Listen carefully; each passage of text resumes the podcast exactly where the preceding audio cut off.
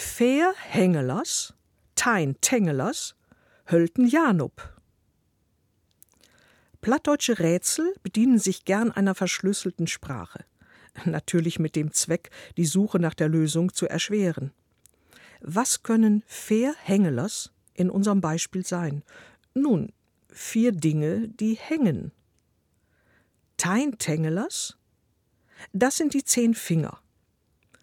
Ein Hölten Janup, ein hölzerner Janup? Dieser Janup hat nichts mit dem Namen Jan zu tun, wohl aber mit dem Wort Janen in der Bedeutung gähnen. Dieser Janup ist also ein Ding aus Holz, das immer gähnend das Maul aufsperrt. Des Rätsels Lösung? Die vier Hängelers sind die Zitzen der Kuh.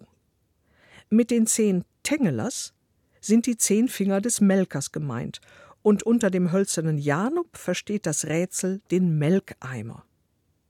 Das Lösungswort lautet melken.